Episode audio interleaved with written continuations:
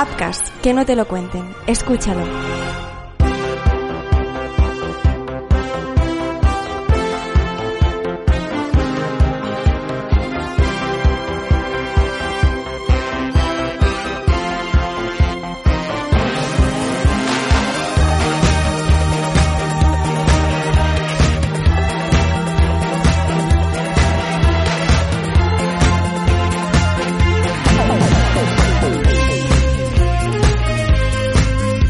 ¿Qué tal? ¿Cómo estáis? Bienvenidos a Marvel Talks, el podcast donde hablamos de lo que nos gusta de Marvel, que es mucho, de las cositas que a lo mejor dices, pues eso no, eh, eso no, que son menos, de rumores, de filtraciones, de nuevos proyectos, de series, de pelis, de cómics, de juegos. Nos encuentras en appcast.com y en las principales plataformas de podcasting, Spotify, Evox, Google Podcast, Apple Podcast, Podcast, to- todos los podcasts, ahí estamos. Si quieres seguirnos en Twitter, arroba Marvel Talks ABB, arroba Marvel Talks ABB. Hoy hacemos el capítulo 84 de Marvel Talks con Joan Prats.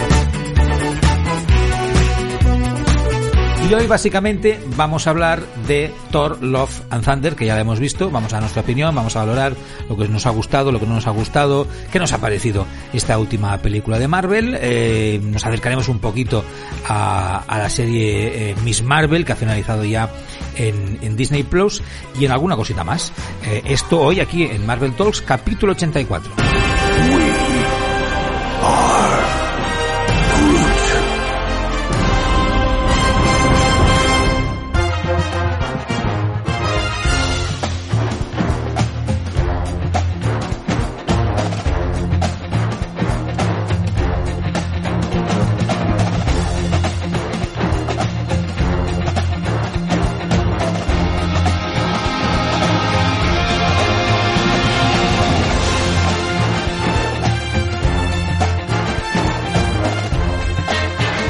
Joan Prats, ¿qué tal? ¿Cómo estás? Bienvenido a Marvel Talks. Hola Mar, ¿qué tal? Un placer estar aquí en Marvel 2, que ahora hacía tiempo que no me pasaba, ¿eh? pero bueno, la ocasión lo merece. Sí, la pintan calva. Es que mira que cuesta que te pases por el programa a hablar de Marvel con lo que consumes tú Marvel. Sí, no me invitas, ¿eh? hay que decir que no me invitas mucho, pero bueno, tienes grandes colaboradores en el podcast, eh, que además os escucho cada, cada semana y es un auténtico placer y lo hacéis muy bien, ¿eh? la verdad. Pues vamos a contar la verdad. De hecho, Joan es el sustituto. Es cuando no puede, cuando no puede nadie más, pico a su puerta para que venga. Soy el Pepe Nieves de Apcas. Eso no sé si la gente lo va a pillar todo el mundo, ¿no? El Pepe Nieves de... Pero Pepe, Pepe es un crítico de cine. Sí, hombre, que lo queremos mucho y esto lo- nosotros durante muchos años hemos hecho radio en Radio Marca y Pepe era el jefe de programas y cuando había algún problema de sustitutos y tal era, el, era él el que siempre se ponía al frente de los programas. Por eso, por eso la broma. Pero bueno, encantado de hablar de Marvel, además esta película que a mí personalmente me ha gustado mucho, ¿eh? A diferencia de la fase 4 alguna película, estoy contento, ¿eh? Mejor. Ahora que dices esto, eh, he leído ya en internet, en algún artículo, en alguna página, que hay gente que ya está critic bueno, ya está, que están criticando la fase 4 en general, toda ella, diciendo que es mala en comparación con todo lo que habíamos visto antes. ¿Piensas lo mismo? Uf, a ver, es verdad que, que yo creo que, se, que mm, Marvel Studios se está encontrando con un reto ahora mayúsculo, que es el de salir de la fase 3 y triunfar. Eso para empezar, yo creo que como productora no, no debe ser fácil, porque han hecho unas producciones de un nivel altísimo, ¿no? Y lo han hilado muy bien, con un personaje como Thanos, que además es muy icónico de los cómics, ¿no? Yo creo que, que eso también ha ayudado muchísimo a, a- a completar el producto y salir de ahí seguir triunfando más la incorporación de todo lo que ha implicado las series en Disney Plus y esa promesa, ¿no? Que, que parece tener Marvel de eh, cumplir prácticamente con cada mes, ¿no? Darte un producto de primerísimo nivel. Quizá eso es un reto mayúsculo y que pueda llegar a afectar. Lo que pasa es que yo, escuchando a Kevin Feige y todo, no me da la sensación que, que ellos no tengan un gran plan para, la, para lo que es, ya no sé si la fase 4 o la fase 5 de, de Marvel. Sí que es verdad que yo entiendo que esa gente, esas críticas las hace muy relacionadas con que no va muy o no está demasiado hilado un producto con otro. Yo creo que va más por ahí. Lo que pasa es que si tú repasas al principio la fase 1, es verdad que tampoco va así. O sea, son productos individuales que no tienen tampoco ninguna conexión entre ellos y que poco a poco, sobre todo en la fase 2, es cuando se va hilando todo y se remata la fase 3 ya con el tema de Thanos llegando y todo. Entonces yo creo que hemos podido ver alguna vinculación, es verdad que hemos podido ver algún ya algún movimiento en ese aspecto, pero generalmente están, están siendo presentaciones de personajes, ¿no? Yo creo que se puede decir así, o continuaciones de personajes en un rol completamente diferente. Sí que es verdad que hay alguna, alguna conexión, o sea, al final, Mark, estamos hablando de que, por ejemplo, Loki tiene conexión con Spider-Man y Doctor Strange, Doctor Strange tiene conexión con Wanda, por ejemplo, a mí. La historia, si me gusta más o menos, eh, bueno, eh, sí, esto lo hemos hablado tú y yo en privado. Es verdad que hay algunas películas y algunas series que yo creo que están al nivel. Yo creo que las series están por encima de las películas. Ya sé que quizás esto es impopular, pero es lo que yo pienso. Y, y bueno, me da la sensación que el producto tiene un nivel alto. ¿Que hay errores? Bueno, que hay poca fidelidad a algunos cómics que yo me había leído de algunos personajes y tal. Sabemos que siempre Marvel Studios le gusta poner su toque. Yo creo que hay que tener un poco más de paciencia. Eh, creo que se está poniendo el nivel de exigencia con Marvel. Me, suena esto también mucho de Star Wars. Que en un punto muy alto. Y ojo con esto, porque cuando tú esperas tanto y eres tan exigente, el riesgo es ir constantemente al cine y decepcionarte, porque en vez de disfrutar, ¿no? Claro, es que esto lo hemos hablado alguna vez más. Yo pienso que las expectativas que tenemos cada vez son mayores en cada serie que llega, en cada película tenemos más expectativas. Ahora a lo mejor se ha frenado un poquito, pero meses atrás parecía que con cada producto que llega ya queremos ver no sé cuántas cosas, queremos ver no sé qué del personaje, sus historias, lo que le pasó en ese cómic, queremos ver cómo se relaciona con lo que hemos visto antes, con lo que queremos ver en el futuro, que no sabemos si será o no será, pero ya lo queremos ver. Entonces tenemos esas expectativas y la comparativa con lo que hemos visto. Todo eso sumado a que esta fase 4 es larga y hay mucha más producción que en otras, yo creo que puede ser que a lo mejor genere bueno, pues una sensación de que a lo mejor no está siendo igual que las anteriores o que es peor o todo. Hay más para criticar también. Pero yo me lo he pasado muy bien. O sea, eh, claro, hay mucho producto, mucho producto para criticar, es verdad. Pero yo creo que generalmente, bueno, yo no sé tú, bueno, sí, tú también te lo has pasado bien, lo hemos hablado. Mm. Eh, yo creo que, generalmente eh, es una crítica injusta, me da la sensación. nunca hemos tenido, mm, el fandom, nunca hemos tenido un producto tan hilado en la historia de cualquier otra franquicia del cine. Em, nos puede, a nosotros nos ha podido gustar mucho también Batman, ¿no? Nos ha podido gustar mucho, bueno, a mí me gusta especialmente Star Wars, El Señor de los Anillos. Tú jamás has tenido una franquicia que te den series, que te den un, universo de esta manera, con capacidad de, de cualquier posibilidad eh, eh, realizable a nivel de guion, porque una muerte quizá no significa una muerte, todo es posible. Yo creo que criticar esto Em, bueno, estamos aquí, podemos conversarlo, podemos hablar de que nos puede gustar esto más, lo, aquello, lo otro, y eso, para eso, para eso está este podcast, ¿no? Y nos encanta, pero de, de ahí a, ostras, me está decepcionando, me está aburriendo, como yo he leído en redes sociales sorprendentemente de mucha gente, creo sinceramente que es no tocar con los pies en el suelo de la realidad de la industria del cine.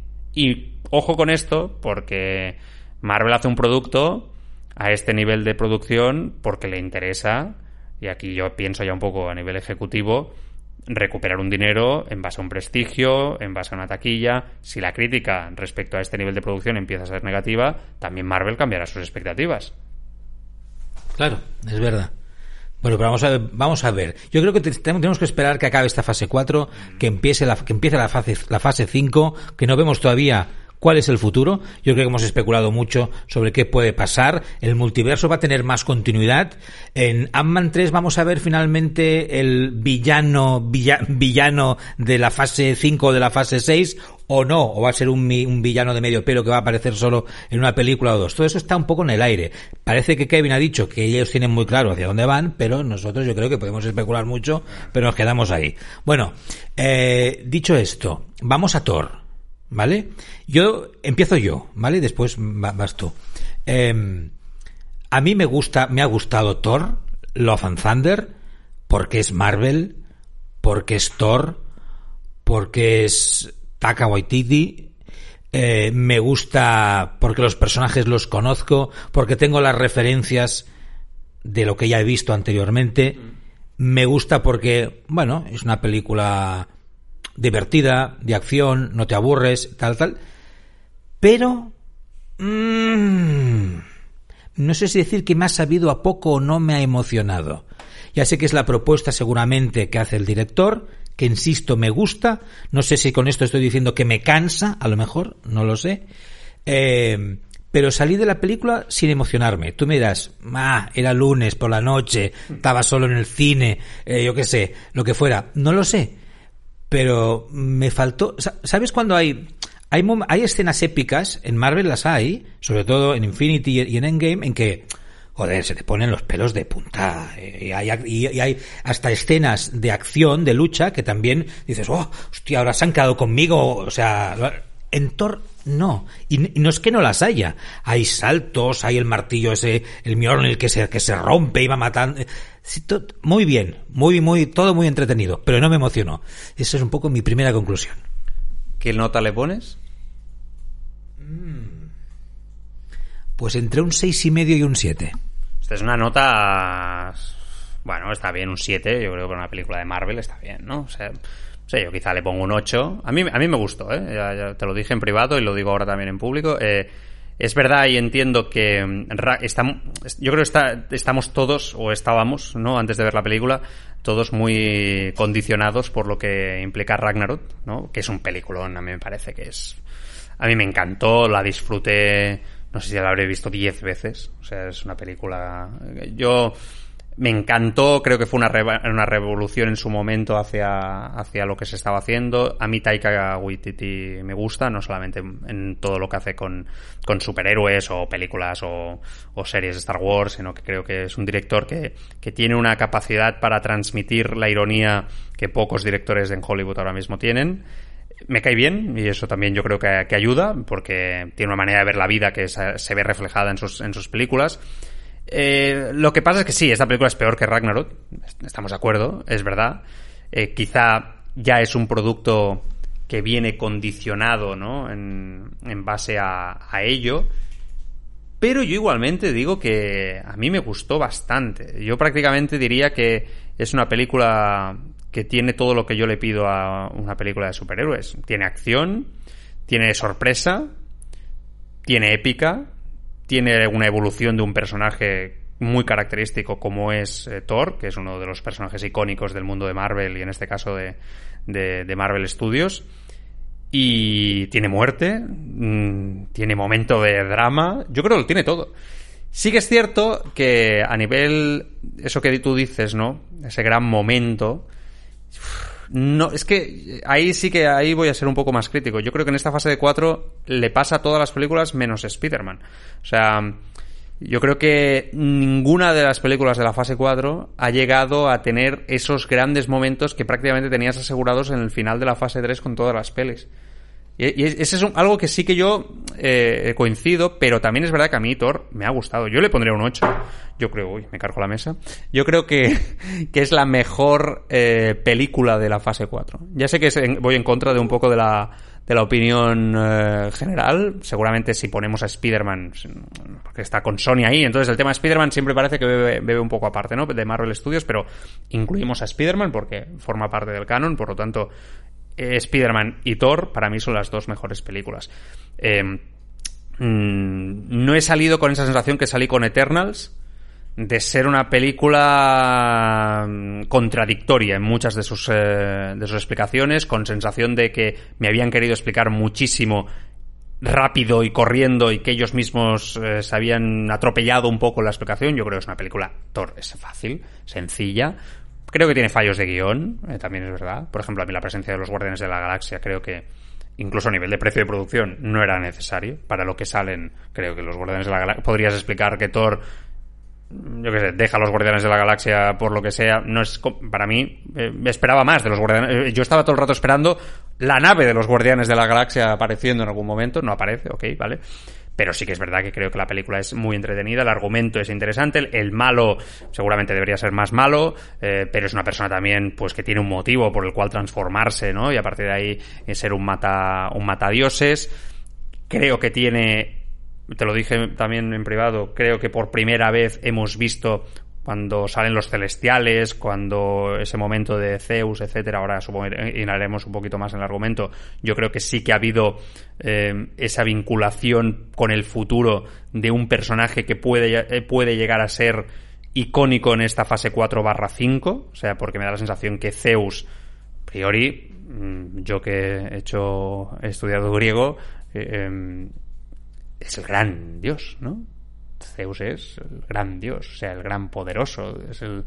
¿no? Entiendo que, ¿no? Truco, tú que eres historiador en ese aspecto, Sí, sí, sí. Lo que, lo que pasa que, solo con el tema este, eh, ya no porque Zeus eh, sea en la antigüedad el gran dios, eh, eh, y en la película y en las ficciones parecen ser, ¿no? Que está eh, por encima de todos, que, que así, así, así, lo, así lo cuenta la, la, mitología. Bueno, habla y sale al final, sí, sí, sí. Pero es que además en la película, en la escena a la que hace referencia, por cierto, aviso una vez más que Marvel Talks va con spoilers siempre, lo digo para no tener sorpresas luego. En la escena en la que están en esta ciudad de los dioses eh, dirigida eh, o presidida por Zeus, está claro que Zeus es el top, está por encima de, de, de Tokiski. Claro, pero es que, ojo, es Zeus por encima de los celestiales. O sea, que, quiero decir que en Eternals te presentan los celestiales como los creadores de prácticamente todo, que parece que no hay nada más por encima de ellos. Y aparece un hombre que cachondo, porque esto tiene que ver mucho con Taika Waititi, ¿no? La manera como presenta los personajes, y te lo presentan como el, el, capo de los capos de los capos. O sea, seguramente este es más superior que Thanos, y te, está, te lo están presentando así claramente, ¿no? Yo creo que de una forma muy clara. Entonces, y se quiere cargar a Thor, ya tienes, ya tienes ahí la fase 4 en marcha. Estoy en duda con todo esto que dices. No sé. Estoy en duda porque eh, es súper poderoso, pero Thor se lo ventila en un plis plus, no más o menos. Bueno, ya, ya, ya, ya, ya. Pero, y además es como dentro de esta ironía y este humor de, del director, claro, Sí, bueno, pero ¿por qué no viene el, el, el, villano de la película con la espada y se lo carga? Porque entonces sí que se lo podría cargar. Sí, con la espada esta, sí, en principio la mata a dioses. Claro, esto es una especulación que hacemos nosotros, evidentemente, sin tener ni idea de lo que puede llegar a pasar. Pero a mí sí que me dio la sensación que por primera vez, más allá del multiverso, que evidentemente es una línea que quieren apretar, me dio la sensación de, digo, vale, ojo, y al final con la escena post-créditos, con Hércules, digo, ojo, porque nos están presentando unos personajes que son los, el top de los dioses, que de nuevo me da una sensación que es una condición importante a la hora de seguramente ser superior a la, gran mayoría de superhéroes que tenemos en, Marvel. Yo creo que el hecho de que esté interpretado por Russell Crowe tampoco es casualidad. Estoy convencido que el hecho de apostar por Russell Crowe es también porque vas a apostar por un personaje que va a ser potente. Entonces yo por eso creo que viendo la película me acabé con esa sensación, acabé con esa sensación y, a mí me gusta, ¿eh? Yo creo que el personaje puede ser potente en el futuro y, y eso me gustó, la verdad. La verdad es que esa escena además me lo pasé muy bien y me reí mucho. Bueno, yo estoy de acuerdo contigo, que me reí mucho, que me gustó mucho cómo lo hace Russell Crowe, el personaje, el, es, porque es como un dios súper poderoso, pero que se la pela, les la suda, es un cachondo y está más por la parte que por otra cosa. Sí, pero yo no sé hasta qué punto en el futuro, no digo que no tenga presencia de nuevo, pero lo veo, creo que lo veo como un secundario. Veo más el tema de Hércules, que en el futuro Hércules aparezca, y Russell Crowe, pues tenga algunas apariciones, creo, tenga algunas apariciones. Como todavía no tenemos claro ya. para dónde va el tema, no lo sé. ¿Sabes qué pasa? Que con estos personajes puedes jugar al, al, a aquella evolución tan típica, ¿no? De villano al principio, y se acaba se puede puede acabar siendo un super un superhéroe un, un antihéroe no y puede acabar entrando en la en la dinámica es verdad. Yo, yo, creo que por ahí es por donde Marvel puede llegar a pensar. Pero a mí la película, yo de verdad, yo me lo pasé muy bien. Es que creo que el inicio quizás un poquito flojito con el tema del personaje este de Christian Bale, que lo hace muy bien, como todo lo que hace Christian Bale. Eh, yo, a ver, quizá te diría que lo que menos me gustó a ver, no, no quiero ser tampoco cruel con esto, ¿eh? pero, pero sí que es verdad que la, historia de Jane Foster eh, y entiendo que es principal, ¿eh? Pero... Ah, no sé, me costó un poquito. ¿Sí? Sí, sí, sí. Pues, pues, yo creo que es una de las cosas que está... Es chulo, está bien hilado, está bien, este es importante y tal, pero, pero sí que es, eh, sí que es cierto que, que el, el, hecho de ella, ¿no? Con el martillo, eh, que se recupera después, eh, ¿qué, ¿qué, pasa con Jane Foster, el final? Todo, eh, no sé, me, me, me, costó un poco. Quizás porque esperaba ver a Thor y a Jane Foster acabar juntos y que soy un romántico, no lo sé, ¿eh? pero esto es las expectativas. En la, en la, en la cama. No, pero acabando juntos y re, ya recuperada y, y, que este personaje fuera. No, pero es que en los cómics no pasa no, eso. No, en los cómics ya, ya, ya, lo sé, por eso te digo. Pero bueno, que, que estuvo, estuvo bien. El tema de Korg también, ¿no? Es un personaje que me, me parece muy divertido y me, me gusta. Sí, yo lo veo un poco que bueno, en el origen ya tenía este rollo, pero lo veo que es un poco cumple un poco la función de payaso, vamos a llamarlo así, ¿no? Del, de, del personaje cómico. No está Groot, Groot está muy poco, ¿no? Al principio con los guardianes, pues, pues después está está este guerrero de piedra, ¿no? Con esta sorpresa. No la voy a destripar, esta pues no habéis visto la película, ¿no? Con lo que le pasa, ¿no? Que es una de las partes realmente cómicas de humor negro ¿no? que, que, tiene la peli. Pero, pero, en general, justamente, que a mí me gusta, no digo que no, pero no es demasiado cómica. No tiene demasiado... Lo digo porque el, el, yo creo ¿eh? que más allá de los gags, me da la sensación que el tono en general de la peli es demasiado de cachondeo. Y eso, para mí, le resta un poco de potencia al villano, ¿no? Y le resta lo que te decía antes de la épica o de la tensión en las escenas de acción. Porque ya sabemos que Thor es el protagonista, ya sabemos pues que seguramente pues va a salir de todas, ¿no? Y sus colegas también en general, pero vamos, me, me lo tienes que poner un poco complicaete. Y en cambio en general a mí eso no se me transmitía. Sí, pueden, parecer, pueden aparecer unos monstruos de las sombras eh, súper bien hechos que te acojonan pero en general lo que está pasando en toda esa escena a mí no me intranquilizó en ningún momento. No sufrí por Thor, no sufrí por, uh, por Jane, no, no porque bueno, no, no, yo creo que está hecho. Entonces eso a mí es lo que me le resta un poquito. Demasiado cómica, o no, no lo sé. No, sí, lo que pasa es que, claro, yo, yo cuando vas a ver una película de Waititi ya sabes lo que va a ver, o sea, es que no... Pero en Ragnarok no, estaba más equilibrado. Sí. Aquí es verdad que quizás se le ha ido un poco la mano. Estoy de acuerdo contigo. A mí es que me hace gracia Waititi, sí. entonces yo me lo pasé bien. Sí que es verdad que ha, ha cogido un poco el rollo de Guardianes de la Galaxia, me da la sensación. O sea, Ragnarok no es igual que las otras películas de Thor y tiene ese punto de humor que se parece mucho a la estructura de Guardianes de la Galaxia y ahora parece que Thor se ha guardianalizado un poco. o sea, sí que es verdad que es un poco el mismo rollo. Esto parecía que era un poco muy independiente de Guardianes de la Galaxia y que se está llevando un poquito... Eh, que es este tono, ¿no? De, de, dos directores que además tienen ya este estilo, ¿no? Desenfadado, rompedor, y que se vincula un poco en Thor y Guardianes de la Galaxia. Yo creo que la idea de Marvel es darnos diferentes tonos ¿no? de películas de superhéroes. No podemos olvidar que al final son películas para todos los públicos, o esta es la intención. Entonces, claro, o sea, esta película la puede consumir tu hija.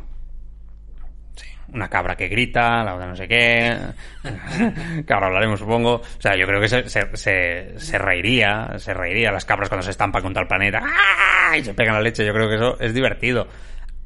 Doctor Strange, tu hija no la puede ver tienes dos registros muy diferenciales. Yo creo que Marvel intenta compensarte un poco si sube el tono, porque sus mayores fans vamos creciendo, que esto es un poco, yo creo, lo que va a ir pasando. Está muy bien. O sea, yo, por ejemplo, a mí el tono oscuro me conecta aún más que este tono de humor. Pero entre, entre el tono medio de Eternals y esto me voy a quedar siempre con esto. Entonces, es que a mí, a mí lo que, lo que intentar hacerlo oscuro y a la hora de, y quedarte a medias, que es lo que creo que yo hice, hizo Eternals, prefiero esto. Prefiero este tipo de películas. No sé, yo, yo por ejemplo, la batalla final esa de los niños, me parece una acción, una escena que, que procede, sale la hija de, sale la hija del, de Chris de Chris Hemsworth sí sí sí, con, sí exacto la, la, niña que acaba adoptando no la que es la, la, hija de Christian Bale en realidad en la película que él resucita eh, es su hija la de la de Chris eh, pero justamente esa escena que no digo que no esté bien y no luzca en pantalla y tal la veo demasiado Disney Channel o sea no sé, no sé es, demasiado, ¿cómo se llaman las pelis esas de, de del director mexicano de Spy Kids? ¿No? Eh, me, me sonó un poco a Spy Kids eso, en Marvel. Pero, pero Mark, es que entonces, si ese es el listón, ya nos podemos retirar. Porque, porque ahora mismo estamos hablando de que para mí es en el cine una escena espectacular de acción, ¿no? Donde los niños se iluminan los ojos ahí, que yo dije, ¡ah, los niños ahí luchando! Yo me flipé en ese momento, qué pasada. Que puede tener matices, por supuesto, pero si ponemos el listón ahí, o sea, te vas a decepcionar, seguro, porque yo, yo es lo que creo. Podría haberse hecho diferente, sí, es que es como todo. Esto ya, es, a, yo, a mí lo que me gusta es sentarme y disfrutar de ese aspecto. Y lo analizo, ¿eh? Y yo sabes que soy crítico, cuando hay algo que no me gusta, te lo digo. Pero yo creo que, vamos, es una, yo, yo no sé, a, a, mí es verdad, y aquí quizás yo soy un poco dudoso, eh, que a mí Thor es uno de mis personajes, esto lo sabes tú, preferidos de Marvel. Entonces, a mí Thor me gusta mucho, Doctor Strange me parece un personaje atractivo, tiene una personalidad muy fuerte, pero no me llama la atención igual. A ti, por ejemplo, te gusta mucho Doctor Strange. Eh, bueno, yo creo que ahora en un momento donde se, se, mueren los dos grandes personajes, como son Capitán América, bueno, mueren, Capitán América y Iron Man, necesitas ahora. Yo creo que toda la franquicia no se va a poder aguantar en Doctor Strange.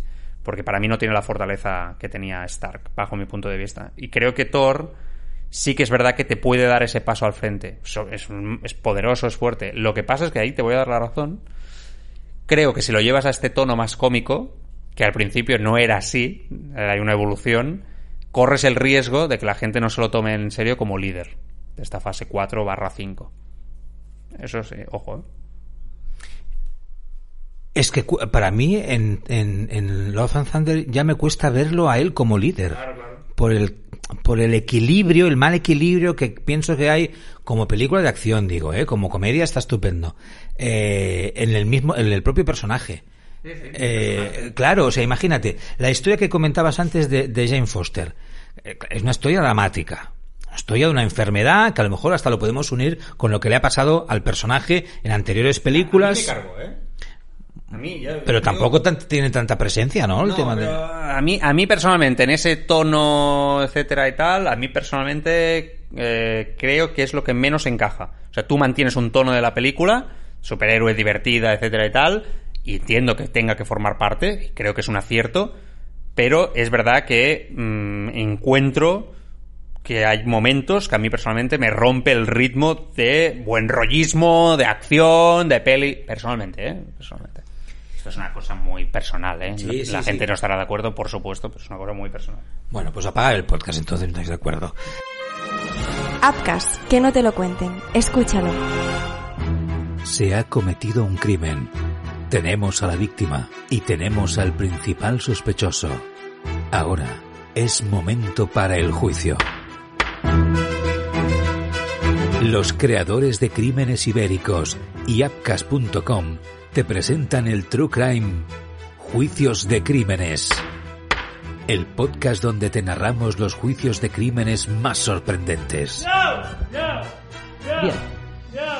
Eh, señor Gil Pérez, antes del ingreso del jurado, yo le advertí que si usted quería permanecer en la sala, debía hacerlo en silencio, eh, con respeto y con decoro. Por favor, trasládenlo. Escucha Juicios de Crímenes en tu plataforma de podcast preferida. Visita cinemascomics.com, la web de noticias de cine que te mantendrá al día de todas las novedades de las películas y series de Marvel Studios.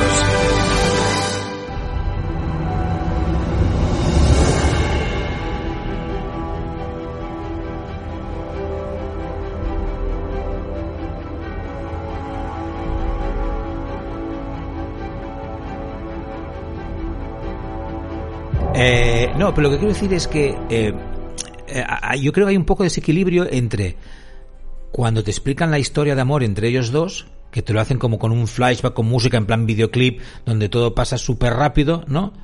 Eh, y en cambio lo unen a una actualidad del personaje muy cruda, porque lo que le está pasando es muy crudo, aunque tanto ella como la manera de enfocarlo del director de la película, tanto ella digo el personaje, ¿no? Cómo se lo toma, como, como la manera de enfocarlo el, el director, pues tampoco es tan crudo y pasa muy rápido por encima con el tema del martillo y después pues bueno lo vemos puntualmente por ahí y además acá está con un final feliz.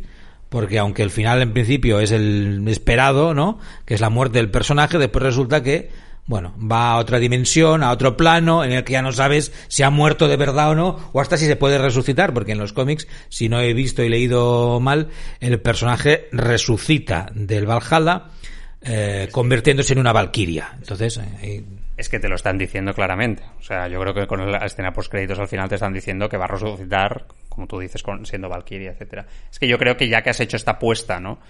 Por la nueva Thor, la, vas a tener que explotar como un personaje en esta fase 4. Todos pensamos o tenemos en la cabeza que esta fase va a acabar con un gran enemigo y otra vez luchando todos contra él. Pero no tiene por qué ser así. ¿A qué te refieres? ¿A una lucha entre equipos de superhéroes? Eh, a ver, yo creo que puede pasar de todo.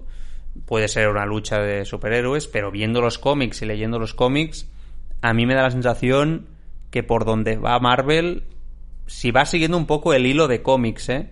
Yo creo que esto va a tener mucho que ver con los mutantes y X-Men.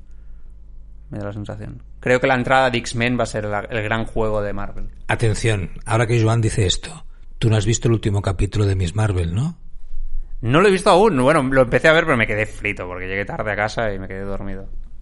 ¿Te lo cuento o no te lo cuento? No. No. Vale. Vale. Pues eh, esto que acabas de decir. Es que me lo imaginaba. Tiene algo. Tiene algo muy importante en el final de Miss Marvel. Eh, es que, ¿sabes qué pasa? Me lo imagino. Porque. No vas a tener un Thanos 2 y, Marvel Pero puedes tener un Galactus, tienen que venir los cuatro fantásticos. Galactus. Hombre, Galactus como, como, como villano de final de, fase podría encajar perfectamente. Mephisto me mola más en ese aspecto. Eh, ya sé que no es lo mismo, ¿eh? Pero puede ser muy cabrón, ¿eh? Mephisto. O sea, puede tener Pero, pero sí, podría... Sí, Galactus yo creo que también puede estar por ahí. Pero yo creo que el tema que toca ahora es mutantes, X-Men lucha entre X-Men eh, y superhéroes, digamos, más terrenales. Yo creo que por ahí ya Doctor Strange ya, ya, comienza ¿no? a indagar un poquito en esa, con algunos cameos. ¿no? Que yo creo que vamos por ahí. Pero claro, el problema de Thor es que si ahora tiene que liderar el, ¿Pero por qué hablas de Thor como líder? ¿De, de qué? ¿De, unos, ¿De una vuelta a los Vengadores? Hombre, por supuesto. Yo creo que los Vengadores se van a tener que unir en algún momento. Eh, por supuesto, no tengo ningún tipo de duda. De hecho, hay dos películas de los Vengadores confirmadas por parte de Marvel y entiendo que van a estar los principales icónicos y los nuevos. Entonces, ah. y esa es la clave. Entonces, el riesgo que tienes cuando ya no tienes a Iron Man y cuando ya no tienes a, a Doctor Strange es que tienes a Spider-Man a priori con Holland, si es que Holland no se cansa, que parece que muchas ganas no tiene de seguir. Tienes a Doctor Strange, que sí, que es potente, pero que, bueno, y después tienes a Thor. Y después puedes tener a todos los nuevos, y te puede salir ahí un Moon Knight que aparece por ahí, que si te he visto no me acuerdo, y, ¿no? Pero el Thor cómico quizá no tiene la fuerza para liderar, ¿no? Y eso es lo que, yo creo el riesgo que toma Taika Waititi con esto es esto, ¿no? Que a, mí me, lo puede pasar, me lo, me lo pasé muy bien, me gusta mucho, pero lo que decías tú, ojo con destruir una imagen quizá un poco más seria de Thor, ¿no? Y más contundente que ya venimos de una película de los Vengadores, eh, bar, eh, cervecero total, que ya empiezas así, Ragnarok también es este rollo, y ahora lo haces un poco pelele, ¿no? Que yo me lo paso bien, insisto, pero es verdad que el Thor del principio era más oscuro, ¿no? Hombre, Quizá lo vas a necesitar en un momento determinado. Yo me acuerdo del Thor de eh, Vengadores, cuando aparece, ¿no? Que se están llevando en el en el jet a, Loki, ¿verdad? Y están Capitán América y, Iron Man, me parece que es, y aparece, ¿no? El, rayo que viene, viene, a buscar a su hermano, ¿no? Eh, ese Thor eh, es un Thor serio, reivindicativo, un, vamos, un Thor hasta diría que responsable.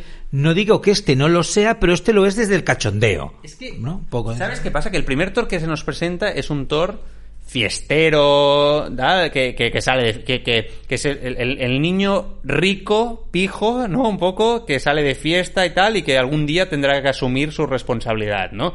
Pero a la vez, es un tío que cuando se pone a luchar, acojona y da miedo. Ese es el primer Thor que, que, que después es este Thor del que tú hablas, es más serio y tal, pero ya más responsable, y ese yo creo que es la, la, cúspide, ¿no? De, seriedad, seguramente, de la evolución del personaje, pero después ya esto empieza a decaer hacia un Thor más cómico, deprimido, y que ahora quizás tenía que despegar un poco, le han dado continuidad. Ok, insisto, a mí me hace pasármelo bien y me gusta, pero solo digo que en el futuro seguramente si quieres... Es que lo, yo creo que lo vas a necesitar, porque es que no hay Iron, no hay Tony Starks ni, ni tampoco hay Capitanes América. No, ¿estás de acuerdo? No, no lo hay. Es que ellos dos eran para mí los que aguantaban esto. Es que hablando del futuro, esta es una incógnita que no te sé resolver. O sea, no sé qué papel va a tener, van a tener en, en la fase 5 y en la fase 6 eh, Doctor Strange, Eh, la Bruja Escarlata, eh, el nuevo Capitán América eh, eh, Hawkeye, Hawkeye que en principio lo estamos jubilando ya para que tenga, ¿no? Esta semana se publicaba justamente que su sustituta ya está prevista, ¿no? Para que tenga presencia en distintos medios, en distintos eh, proyectos en las nuevas fases, ¿no? Entonces, no sé, vamos, voy a llamar así, los abueletes, ¿no? Los, los, los, los viejunos, no sé eh, qué papel van a jugar realmente teniendo en cuenta que lo que están haciendo es presentándonos a unos jóvenes vengadores que van a tomar el relevo, a lo mejor al final de la fase 6, si es que a lo mejor todo esto... Eh, entonces no sé qué decirte exactamente de qué papel, papel, van a tener y si van a ser líderes o no van a ser líderes y en algún momento se van a volver a unir los vengadores para luchar contra y en qué momento van a aparecer los jóvenes vengadores, a lo mejor va a ser para vengar la muerte de los viejos vengadores, no, no lo sé, porque... personalmente, a ti que, o sea, yo digo lo de X-Men porque a mí es lo que más me motiva. O sea, a mí volver a pasar por un gran enemigo, Thanos, otra vez que no sea Thanos, que sea Galactus, vale, ok, volver a estar otra vez tal, no sé qué, me puede llegar a motivar. Seguro que si pasa, lo compraré y me lo pasaré bien y después lo criticaré, no lo sé, pero, pero sí que es verdad que digo, X-Men, tal, ¿qué es lo que a ti hace que te dé sentido que se vuelvan a unir todos esos personajes, la nueva generación y la antigua? O sea, al final también no podemos olvidar que esto, o sea, yo creo que hay un personaje que les ha salido mal, que es el tema de Black Panther. Les ha salido mal por una tragedia, evidentemente, ¿no? Que yo creo que esto ha condicionado mucho los planes de Marvel, ¿eh? Porque yo creo que Black Panther estaba llamado a ser un líder absoluto en esta nueva fase, por edad del actor, por el crecimiento del personaje, y yo creo que eso también se lo ha, les ha condicionado mucho. Pero entonces, bueno, vamos a ver cómo evoluciona todo esto, ¿no? Eh, va a ser interesante, ¿eh? Porque lo tienen todo previsto, además Kevin Feige, cada vez que le preguntan se ríe y lo dice, no os preocupéis, que ya lo hilaremos, esto tal, no sé qué. Y seguramente todas estas películas que ahora pueden tener ciertas críticas por parte nuestra y lo podemos analizar, cuando las volvamos a ver todas otra vez seguidas, tendremos otra sensación. Claro, que ya me ha pasado a mí, ¿eh? Con la fase 1 y la fase 2. Pero igualmente, si te fijas, yo creo que seguimos cometiendo el mismo error, que es querer ver ya todo que eso tiene a, hacia dónde va, tiene un sentido, ¿no? Porque en el fondo las, las series son de las películas. Exacto, exacto. Ese es el problema que tenemos, yo creo. Que hay un momento que no lo estamos disfrutando porque aparte de lo que estamos viendo queremos ver algo más. Que es cómo une, eh, lo que, cómo se une lo que pasa en, en, en Moon Knight con lo que deseamos o esperamos ver en el futuro o en Miss Marvel, por ejemplo, ¿no? Nos han contado una historia y punto. Y ya sabemos que el personaje volverá a salir, pero, que, pero igual no tiene nada que ver con la serie ya. Porque la serie ha sido una historia de inicios del personaje y fuera. Y otras series a lo mejor, quiero decir que a lo mejor hasta Loki 2... Bueno, es que es bueno, pero Loki 2 a lo mejor, estamos esperando mucho, Loki 2 va a tener una cierta continuidad, por supuesto, de Loki 1, porque, es, porque es su serie. Bueno, pero Doctor Strange... Estoy seguro eh, o sea, mm, de momento no hemos visto nada, nada en, en pantalla que nos diga que lo que pasó en eh, el final de Loki nos, nos lo han dicho fuera de pantalla, algún guion. Ya, ya, pero eso nosotros, eh, si no tenemos esa referencia, no hay nada que nos diga que es el mismo momento, que es lo que hace que cuando Doctor Strange hace el encantamiento. Ta, ta, exacto, sí, sí, sí. Entonces, eh, tenemos que frenar un poco, creo yo, y dejarnos llevar, porque es que si no, es lo que decías tú antes, vamos a la decepción directa. Yo creo que hay una cosa ya muy clara, tienes toda la razón ¿eh? Eh, sobre lo que dices, pero yo creo que hay una cosa muy clara. Yo creo que están hilando el tema del multiverso por una banda, ¿no? Yo creo que está, este tema está claro, y después por otra está la parte de los dioses. ¿no? Yo creo que son la, los, las dos historias que de una manera dioses de todo tipo. Estamos hablando de dioses egipcios, estamos hablando de dioses ahora con los superdioses, los celestiales, los otros. Jo, porque estuve leyendo ayer mucho sobre esto, que, que había, claro, la, no podía ser de otra manera, los fans han analizado todos los dioses que salen ahí sentados cuando están todos tal. Y sale el tema del dios este japonés, que ahora no recuerdo el nombre, que sí que había salido y que también por ahí parece que tiene vinculación con Shang-Li y todos los anillos y tal. Entonces está sentado ahí, no sé si te lo recuerdas, cuando Thor baja, que hay un, un japonés gordete así grande, gigante, con, así con el rollo. Que, que salen muchos, ¿eh? Ah, sí, sí, es verdad, sí. Pues este se ve que tiene relación con los anillos y todo el tema y tal, en los cómics y tal. Entonces ya, pues claro, pues, Sanchi va a ir por ahí y tal. Que es otro personaje que a mí me gustó mucho. A mí esa película creo que como inicio también de franquicia me, me pareció interesante. Yo creo que hay que ver cómo hilan todo esto, ¿no? El tema de los dioses y el multiverso que tienes. Y más los mutantes, ¿no? Que el tema X-Men es otro tema que tienes ahí, que yo creo que la franquicia necesita una rejuvenecización. Bueno, yo creo, yo la reiniciaría. Yo, yo personalmente creo que ya no puedes explotar más lo que se hizo anterior, que son grandes películas.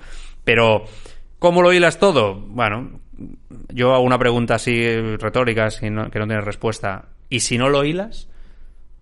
O sea, ¿e, ¿el fan estará todo completamente descontento y, será un fracaso? Porque a mí no me, no me ocasionaría ningún problema que fueran dos historias independientes. El tema de los dioses a un nivel de superhéroes, por una banda, el tema del multiverso a otro nivel, y el tema de los mutantes si quieres, luchando con los Vengadores. Yo qué sé, pero pueden ser completamente independientes las historias. No tiene por qué volver a repetirse todo otra vez como la fase 3. Estoy de acuerdo contigo, me parece bien. Oye, el vestuario de mm, Thor Ragnarok, ¿qué te ha parecido? Porque a mí el traje de Thor en esta peli me parece un poco de, de los carnavales de Cádiz. Joder, sí, tanto. Un poco hortera. Eh, para mí sí, sí. me han gustado más otros, otros uniformes que no el que sale en esta película. Un poco He-Man, ¿no? Sí, Master del Universo puede ser, sí, sí, un poquillo, sí. Sí, un poco. Sí, no, yo me fijé también. Me di cuenta que, que hemos pasado un Thor, ¿no? Que, que encajaba. Pero yo, yo creo que el, el, el, problema del cine ahora de superhéroes con el tema del vestuario es que en los años 90 se, se llevaba y encajaba mucho la, la, la parafernalia, la, la, ¿no? El, la gran armadura, incluso el propio Batman, ¿no? Ves cómo evoluciona de los 90 al de ahora, no tiene nada que ver, ¿no? Y, y cuanto más cercano a la animación y al cómic, yo creo que se compraba en ese tipo de película de superhéroes, y ahora en cambio tiene que ser lo más humano barra real posible, ¿no? intentar que no, no caer, que la vestimenta, el vestuario de un, eh, de un superhéroe pase a ser ridícula, ¿no? Intentar alejarlo de ello, ¿verdad? Es un poco intentar, ¿no? Intentar. Capitán América, por ejemplo, las pruebas que habían para los primeros Capitanes América como vestido, como acaba al final, no tiene nada que ver, ¿no? Por ejemplo, un poco esto. Y es verdad que con Thor yo creo el Thor del principio viste de una manera que yo digo, bien, está bien. dentro de lo que es Thor, digo, me gusta, es muy moderna, es incluso hasta diré bien conjuntado. Pero es verdad que en esta película volvemos un poco atrás. O sea, estoy de acuerdo ¿eh? con eso. Yo cuando le vi con la armadura dije, esto no, no, ya no toca. Y a ella incluso, ¿eh? Cuando la vi ella con la armadura pensé, ¿es necesario? También quizá. Pero hasta ella me gusta más ella que, que, él. Él este, no, no, no, no sé. Mm, lo veo, no sé, hay mucho amarillo, el azul, la combinación, no, no, no lo sé. O sea, me gusta más al principio cuando sale con la chupa, con los guardianes de la galaxia, con la camiseta blanca, la chupa así de no sé qué, y las, y las botas, me gusta más eso. Eso, que eso por cierto está sacado de los cómics, mucha de esta, de este vestuario. Pero la armadura después, ah, no sé. Igual que, eh, que el villano. Ya sabemos todos lo que ha pasado con el personaje del Matadioses. No es exactamente visualmente, estéticamente. Hay algo de por ahí, ¿eh? pero no es exactamente lo que a lo mejor algunos esperábamos ver en pantalla en relación a lo del cómic. Pero en el caso, por ejemplo, del Matadioses, me sabe como a, como a poco, no hay nada allí. Es un tío delgado, escuchimizado, le falta, bueno, no sé. No sé, no sé si han acabado de, acertarlo con el tema del vestuario en la peli. Mm. Sí, estaba pensando en esto que me estabas diciendo del matadioses, ¿no? Em, es verdad que tiene una imagen de desquiciado total, ¿no? Yo creo que he intentado buscar esa imagen, desquiciarlo absolutamente, una imagen de persona consumida, ¿no? por la rabia, por el odio. Eh, a mí de todo lo que el personaje este, lo que más me llamó la atención en negativo, si estamos en negativo, hablando, es cómo consigue la espada. O sea, eso sí que me pareció al principio, dije, esto está cogido un poco con pinzas aquí, ¿eh? O sea, te está aquí el dios este a punto de exterminar y tal, la espada te llama. Y digo, bueno, esto. Aquí quizá esto se lo podrían haber currado un poquito más. Después, el personaje tampoco tiene mucha importancia en, en, escena. O sea, es. O sea, fíjate que eh, aparece poco. Para lo que son otros enemigos, no tiene una presencia constante y tal. Aparece en la tierra, está atacando, matando dioses se explica más sobre él por lo que hablan los demás personajes que por lo que descubres del mismo, porque él tampoco habla mucho, ya te han enseñado por qué está desquiciado y poco más, o sea, no, no, no, hay, no hay mucho. Eh, es un personaje que quizás se le podría haber sacado más jugo. Eh, pero es, bueno, a mí no me disgustó. Es que Christian Bale yo creo que lo hace bien, se mete muy bien dentro de estos personajes. Bueno, está, está mal, no es el malo malísimo que va a ser el super malo tal, pero tampoco era de Ragnarok, ¿no? La chica aquella que no me acuerdo cómo se llamaba. La, mala, la, la, la, super mala aquella. La hermana de Thor. La hermana de Thor, pero que no me acuerdo cómo se llama. ¿Cómo se llama? Un truco, tampoco te acuerdas tú. a ver, no me acuerdo. Que, somos dos fans de pacotilla. Vamos, vamos a buscarlo. Gela. Gela. Ahora me ha venido. Sí, sí. Hombre, eh, eh, yo, mira, a mí me acojonaba más ese personaje que el de Christian Bale. Christian Bale, estoy de acuerdo contigo, que es un actorazo, que a nivel eh, dramático lo hace súper bien, que, que el personaje genera y transmite esa locura, eh, pero por cómo está contada la película y por lo que pasa, a, mí ese personaje me, acojonaba más, Gela, la veía más hija de puta, la veía más cabrona. Es que hay una diferencia muy clara. Gela quiere, o sea, te puede hacer daño, digamos, o sea, puede someter a poblaciones, a pueblos, a todo el mundo, y este solamente mata a Dios. Entiéndeme, o sea, hay una diferencia. O sea, hay una diferencia importante, ¿eh? Por eso también quizá la sensación de fortaleza, o sea, este hombre con su espada, ¿no? A, lo Excalibur, eh, no es un personaje que pueda ser llevado a ser un gran malo de Marvel, ¿no? Más allá de los dioses, y la otra era lo peor. O sea, realmente era una súper, súper mala. Ya te digo, es que si esta película la, comparas en cualquier cosa con Ragnarok, va a perder en todo. Es que no hay nada que hacer. Yo creo que esto es algo que se tiene que tener claro y la gente que no lo haya visto tiene que ir con esa clara expectativa. Pero después tiene momentos muy buenos. El tema del, el tema del, del Mjolnir, ¿no? Con el, el otro, el, que no, el del, eh, ¿cómo se llama el del tronco? El, el eh, em, Storm, Storm, Stormbreaker, algo así, ¿no? Algo así, sí. Storm, Stormbreaker. Este, este, eh, cuando, cuando, como que se tuviera celos del otro y tal, a mí esto me parece buenísimo. Yo me reí mucho con, con esto. Tiene momentos muy buenos. Y el tema de las cabras, que es un momento de cachondeo. perdona un momento, antes de las cabras, es verdad, ¿por qué parece que ahora, o sea, ¿por qué parece ahora que los que el martillo y, la hacha tengan vida propia? Son, son personajes, esto, mm, mm, pues no, no, o sea, tan claro no se había visto, o sea, y eso es también el Thor y cómo Thor se comunica con su entorno y cómo habla con el martillo y cómo habla con la hacha. Es que, es que está, está Taruma perdido. Sí, sí, es, que a este personaje se le ha ido la olla. o sea, yo creo que es, es, evidente. Este, o sea, lo que nos están intentando decir es que este personaje era el capo, el guaperas, el dios, tal, y que el amor le ha desquiciado, ¿no? Hasta un punto de depresivo total. Y yo creo que aquí es donde ha empezado la recuperación. Yo quiero pensar que esto va a cambiar, pero ahora habla con los eh, con, los con las herramientas. pero sí que es verdad que ojo, eh, porque en los cómics tiene mucha presencia, eh, y, es verdad que no es la primera vez que vemos que, que el famoso martillo tiene un papel importante, no diré el protagonista de la película, pero importante para Thor y lo que él representa, le representa el honor, ¿no?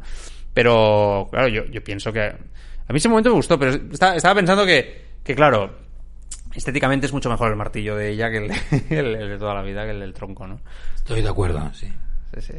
Y, ahora con esta capacidad que tiene de regenerarse, de dispararse y de que los fragmentos sean como, ¿no? Como balas inteligentes que se cargan a los malos. Eso moló, ¿eh? Eso es, fue un momento ahí, Transformers, guapo. Y el tema de las cabras, bien, ¿no? O sea, yo, yo, yo es... Mira que a mí estas, co- estas cosas normalmente me cansan, ¿eh? En las películas de superhéroes. Pero yo... Me hizo gracia. Sí, porque tampoco están tanto. Y, y la verdad es que eh, hay una cosa que creo que consiguen con la banda sonora, o con el soundtrack, y es que son realmente desagradables. No sé si es que yo estaba viendo la película en la sala IMAX, pero las cabras eran desagradables. Con el, con el, en el, "Eh", ese asqueroso, eran desagradables. Entonces suerte que sale poco, está medido. Tienes razón, y me acabo de acordar una cosa, importante lo de Valkyria. O sea, se muestra ya como un personaje completamente bisexual, ¿no? Eh, abierto. O sea, de nuevo vemos otra vez a Marvel con la obsesión de intentar trabajar en esa línea, ¿eh? De abrir la mente al máximo para adaptarse seguramente a los cánones eh, de la sociedad de hoy en día. Que tú ves las primeras películas de la fase 1 de Marvel y esto no era así. Recordemos a Gente Carter con Capitán América, el rollo que lleva Gente Carter. Es la que es otra época y que también tiene que reflejar otra época, etcétera, la Segunda Guerra Mundial, pero no tiene nada que ver. Y, y hay una evolución ahora total, ¿no? En ese personaje ya se había dicho lo de las Valquirias, pero se muestra abiertamente esa línea, se habla del amor, incluso creo que, ¿no? El, el, el hombre sin cuerpo, cara, bueno, no digo nada, pero el amigo, ¿no? No digo nada, no, no hago el spoiler, ¿no? Que has dicho antes, pero creo que también habla de la reproducción entre dos hombres, ¿no? Es verdad, sí, sí, correcto. Sí, sí. O sea que está muy bien ese- en esa línea. Yo creo que Marvel ha dado un paso valiente, definitivo, sin miedo, ¿no? Que yo creo que al final de la fase 3 ya tenían oportunidad de hacerlo. Se hablaba de diferentes personajes, ¿no? Y no se acabaron de atrever del todo. Y en esta fase 4 han entrado a muerte con ello. Y lo han hecho muy bien. Loki en la serie, aquí, ¿no? Y creo que hay alguna más, ¿no? Alguna cosa más en las que... Creo que Miss Marvel también parecía, ¿no? Que la personaje ah, finalmente no, pero también se... O sea, no tiene miedo mm, a, en ese aspecto, adaptarse eh, a una sexualidad abierta. Bueno, pues para cerrar el podcast, un comentario, aunque no has visto el último capítulo, eh, y no voy a hablar mucho de ello para no hacerte spoilers a ti, y hablaremos en otro, haremos spoilers en otra edición de Marvel Talks. ¿Qué te ha parecido lo que has visto de, de esta última serie de, de Marvel con Miss Marvel? A mí me está gustando mucho. Yo sé, os escucho cada semana y que bueno, que habéis, habéis hecho alguna crítica por ahí también, ¿no? Película más infantil, ¿no? Bueno, no, lo que a ver, no, no infantil no. Yo lo que he dicho es que es que claro, los protagonistas son adolescentes, ¿no? Y, y que a lo mejor si tú quitas todo lo fantástico y pones otras cosas, a lo mejor podrías contar casi lo mismo sin, sin eso. Pero bueno, más allá de eso, creo que yo que la he visto toda, que tiene capítulos, igual que pasaba con Cab- Caballero Luna, unos que suben, otros que bajan, porque te están contando toda una historia que te contarían en una película, pero la cuentan en distintos capítulos. Entonces, yo creo que a veces no está equilibrado. Como producto de superhéroes, que es lo que teóricamente es. Eh, ya verás que el último capítulo, pues realmente es un capítulo que yo creo que, que brilla mucho más a nivel de superhéroes, ¿vale? Eh, y es lo que decía esto. Después también un aplauso por cómo está hecha, por la calidad, por la propuesta gráfica y visual de la, de la serie, creo desde mi punto de vista. Eh, y por también el tema de la diversidad, ¿no? No solo es un tema de a nivel a nivel de género y sexual, sino eh, basar toda una serie en, en otra cultura, en otra religión y, y- y eso compartirlo como algo normal. Si esto tiene, esto va de que Marvel mar, que sea un icono de, de, de la época en la que vivimos, que yo creo que sí, o sea, igual que en los años 60, los 70, 80, 90, pues aquí estamos viviendo eh, un momento de la época, ¿no? Donde Marvel tiene una importancia brutal en muchas personas. Esto va de ser el máximo inclusivo posible, ¿no? Entonces yo creo que esto lo hacen muy bien y Miss Marvel da un paso más allá eh, y además sin tapujos y yo creo que puede ayudar mucho también a, reflejar eh, esa cultura para mucha gente criticada desde fuera y sin saber. Dicho esto, eh, me parece que es una serie que a mí, eh, me- a mí yo como espectador, eh, me, ha, me ha transmitido muchas veces el Spider-Man de Holland del principio, del cole. O sea, me ha, me ha transmitido ese rollo. Y, y en ese momento no me disgustó nada, eh, por supuesto, Spider-Man y, y Holland, aunque nosotros ya somos mayores, estamos muy alejados ¿no? de lo que es el, el- ese, El el instituto. instituto, y que sea. Pero, pero me, me, me da la sensación que, que, que lo consigue muy bien y que a poco a poco se va convirtiendo más oscura la serie. Y a mí esto me, esto me gusta. O sea, la sensación que teníamos con Miss Marvel es que sería una serie que te la podías saltar. Recuerdo cuando hab- habíais hablado, incluso vosotros aquí en el podcast, os lo había escuchado, que vamos a ver si es una cosa para niños, para Disney Plus, que quizá no es canon, ¿no? Que es canon pero que no tendrá mucha importancia. No, no. O sea, que hay seis capítulos, ¿no? Creo que han hecho seis. Seis o siete, no sé. No, sé. Sí. Yo, yo no he visto hasta el de, hasta el de ayer. Eh, yo creo que ahora ya se puede decir, no, no, este personaje va a salir, este personaje va a crecer, este personaje va a ser icónico, va a salir en, otros, en otras películas, en otras series, estoy convencido. Entonces, yo creo que es importante. Y ojo, porque venimos de Caballero Luna, que si te fijas al final un poquito, claro, yo no he visto este último episodio, ¿eh?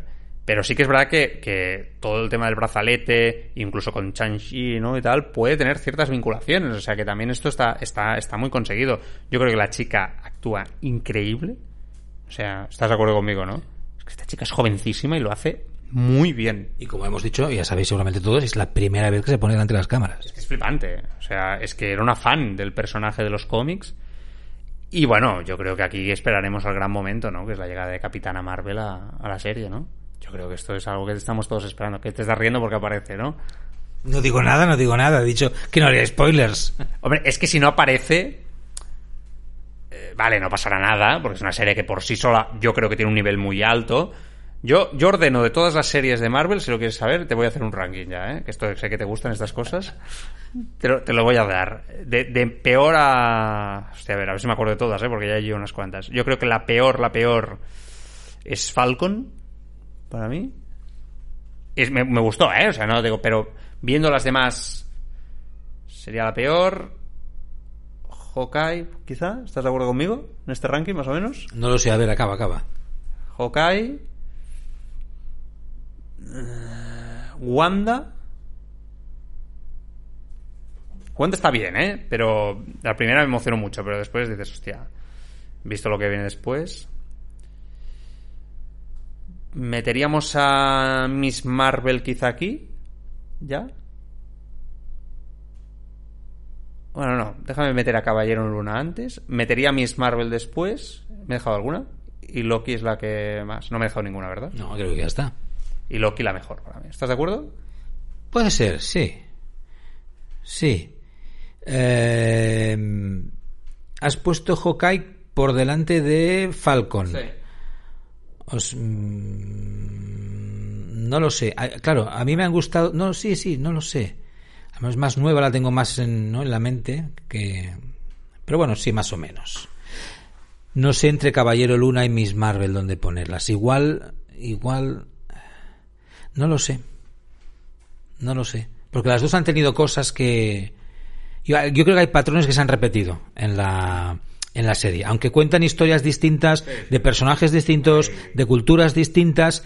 Eh, hay algunas cosas con los tempos, ¿no? A la hora de explicar la historia, de introducir el personaje, de irse al pasado para explicarte cómo ha llegado hasta allí y a partir de ahí cómo evoluciona y con un capítulo final donde hay mucha más acción que a lo mejor en otros, todo eso se repite un poquito. Eso es lo que hay. Voy a hacer el comentario para picarte. Eh, para acabar, She-Hulk superará a todas. Eh, que no digo que no, yo solo lo que he dicho, eh, yo tengo eh, ganas de ver si Hulk Ya te han mejorado el CGI. Ya no Vaya, espérate, ya lo veremos, ya lo veremos. Yo tengo ganas de ver si Hulk por, lo, por la propuesta que creo que es, porque me van a explicar una cosa distinta, con unos personajes que hace tiempo que no veo, con personajes nuevos, en un ámbito distinto. Eh, dicen que te meten a un vengador de los más potentes, cosa que no han hecho ninguna de las series que hemos visto hasta ahora más allá de Loki, que no sería un vengador como tal, estamos de acuerdo. Te meten a un vengador y te lo van a meter en la serie de Disney Plus, en el, en- el comedor de tu casa. Esto no lo ha hecho antes Disney, ¿eh? Con la serie. Sí, bueno, es bueno, eh, eh, sí, bueno, pero Fa- Falcon, Falcon salía, ¿no? Eh, claro, no es Hulk, ya lo sé. Pero vamos a ver cuántos minutos sale Hulk en la serie, más allá de lo que hemos visto en el tráiler, que esa es otra cosa, que ya me los conozco. Te meto a Hulk aquí en, la- en el tráiler y después sale un, un- un poquitín. Pero sí que es verdad. Yo lo, lo único que digo, presupuesto más alto, vale. ¿eh? Yo lo único que digo es que la polémica con el, con el CGI y con los efectos especiales para mí le está haciendo un flaco favor porque no tendríamos que estar pendientes de estas cosas. Os escuché a ti y a Alex que lo decíais, es verdad, yo también lo aprecié, lo comentamos tú y yo en privado, pero yo tampoco vi nada tan escandaloso como para despreciar de esa manera la serie como hicisteis todos, sinceramente. Creo que, que no sé, aquí, porque yo lo vi, lo aprecié, lógicamente, pero ahora os lo han cambiado ya. En el, último tráiler ya ha mejorado. Hay una es un cambio brutal. De hecho, eh, corría por redes sociales una foto que se veía la, la- la evolución y vamos, ahora no podéis tener queja para comprar la serie. Yo creo que la historia es muy potente. O sea, una abogada de superhéroes, a mí me parece que es perfecto. Y que además se acabe convirtiendo en Hulka, que es un personaje icónico. A mí me encanta, ¿eh? O sea, yo eh, a priori te lo compro, después me decepcionaré, lo criticaré y tal, pero a priori, de todas las series, esto y Loki es lo que más me motiva. Bueno, el, el subtítulo del- en castellano, eso no, eso es un mierder. She-Hulk, abogada Hulka, eso es un... ahí la han cagado. Sí, ahí estoy de acuerdo. Sí, pero tiene poca... Siempre ponen nombres en castellano, pero ya la gente se identifica mucho con los nombres en inglés y todo, ¿no? Ya. No, o sea, a lo mejor en castellano pueden haber puesto otro, no, no, no, no sé, la, la ley, de- la ley en verde, eh, algo, algo así, no lo sé. Hulka, no. A mí el nombre de Hulka ya no me, no me gusta. ¿Saldrá el Hulk, el Hulk rojo o se va a hacer algo con esto? Mm, es de- por ahí han habido cosas, y no solo el Hulk, el Hulk rojo, salen muchos más personajes. Eh, vamos a ver si lucen, si lucen o no. Eh, bueno, Abominación, que ya se ve, ¿no? Y después hay, ¿cómo se llama esa? La patrulla... Canina. La patrulla canina saldrá. Los pitufos. y... Eh, no, no, ¿cómo se llama? La patrulla de demolición. Ah, sí. ¿eh? que son todos esos mm, me parece yo leí no, no se ha visto nada igual es sorpresa que aparecían porque están a las órdenes de la villana de la serie pero bueno vamos a ver supongo que en breve habrá otro tráiler no que es a ver si la cosa pinta mejor estarán sudando todos tinta a ver qué a ver qué ponen en el tráiler y cómo se ve Y, y Spider-Man, ¿no? Spiderman saldrá la serie también sé, pregunto. pero eso porque lo preguntas Gas? pregunto. yo no sé nada de esto, ¿eh? no a lo mejor el- no el que saldrá será em, Daredevil eso sí no seguramente que va a salir por ahí. Es el abogado. El abogado, claro, Lo abogado. estás vinculando ya con, con la- lo que va a venir por delante, ¿no? En un futuro cercano, ¿no? Eh, porque ya sabemos que va a volver, ¿no? Para la segunda temporada de Moon Knight, no, para Echo. Para Eco, Eco, exacto. Es como la segunda temporada de Moon Knight, ¿no? Es para más o menos. No, es como la segunda temporada de Hawkeye. Ay, de Moon Knight, de Hawkeye, sí. sí, de Moon Knight, Hawkeye. Bueno, vamos a ver, a ver qué nos cuentan. Bueno, lo dejamos aquí. Eh, Joan Prats, gracias. Un placer, como siempre, ser el sustituto de todos los eh, presentadores principales de Marvel Talks. El sustituto, nueva serie de Marvel en Disney Plus eh, de aquí poco. Gracias a todos, hasta el próximo capítulo, adiós.